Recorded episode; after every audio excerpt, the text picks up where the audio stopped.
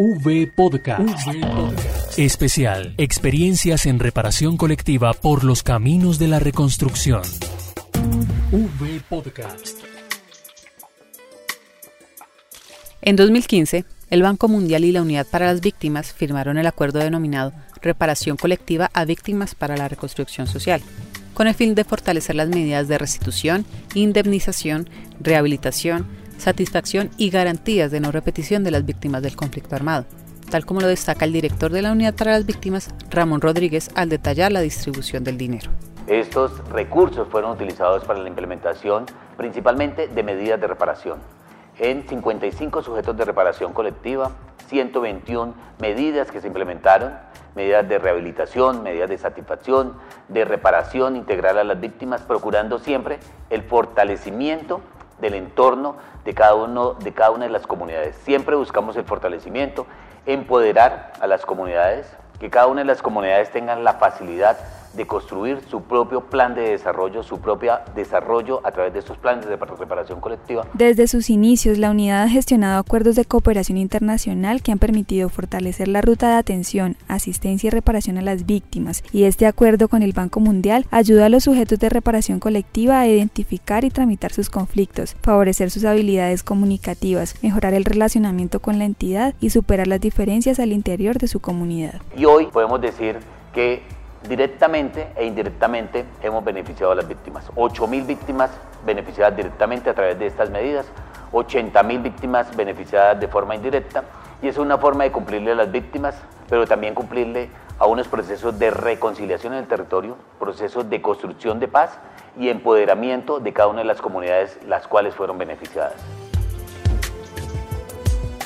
Teniendo en cuenta que el programa de reparación colectiva tiene como eje fundamental el acompañamiento psicosocial y la reconstrucción del tejido social, es fundamental reconocer estas dinámicas que construyen lazos de confianza y permite cumplir con las expectativas de los sujetos. Pero ¿cómo se priorizaron los colectivos que hicieron parte del acuerdo? La especialista senior en desarrollo social para América Latina y el Caribe del Banco Mundial, Mariana Felicio, nos explica cómo fue ese proceso y aclara que el acuerdo legal sentó las bases de los objetivos del proyecto y los componentes que definieron los indicadores y los motos de financiamiento. Cuando se realizó el acuerdo no se habían predeterminado los colectivos. Sin embargo, sí se habían acordado algunos criterios y procesos a seguir. Durante la ejecución del proyecto se desarrolló una ruta de reparación colectiva que incluye las seis etapas, la identificación, alistamiento, el diagnóstico o caracterización del, del daño ocurrido, la formulación del Plan Integral de Reparación Colectiva o PIRC, la implementación y el cierre. Este proceso que solo se desarrolló durante la ejecución del proyecto, fue lo que se utilizó para determinar a qué colectivos eh,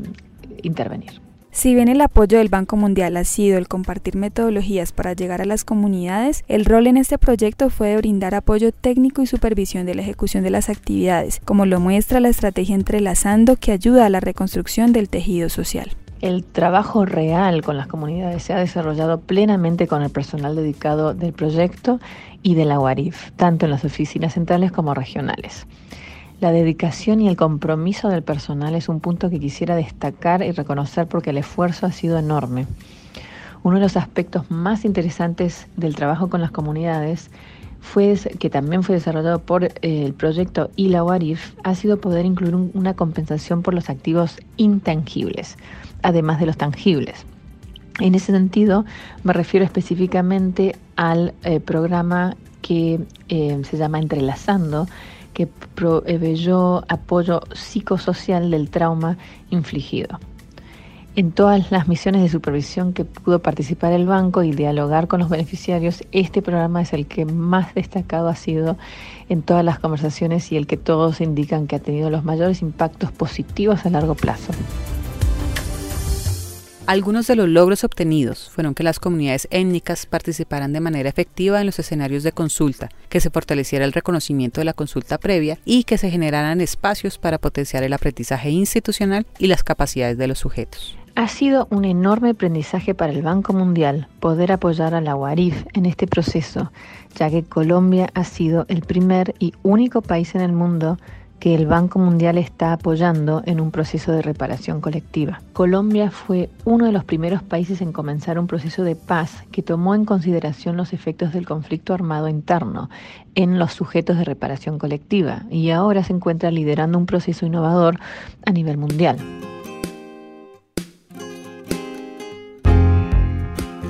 Con el acuerdo se garantizó la participación efectiva de las comunidades y se reforzó el conocimiento y el aprendizaje sobre las reparaciones colectivas. Por eso, los invitamos a que escuchen los siguientes podcasts en los que los mismos beneficiarios del proyecto cuentan cómo fue la experiencia de transitar por los caminos de la reconstrucción.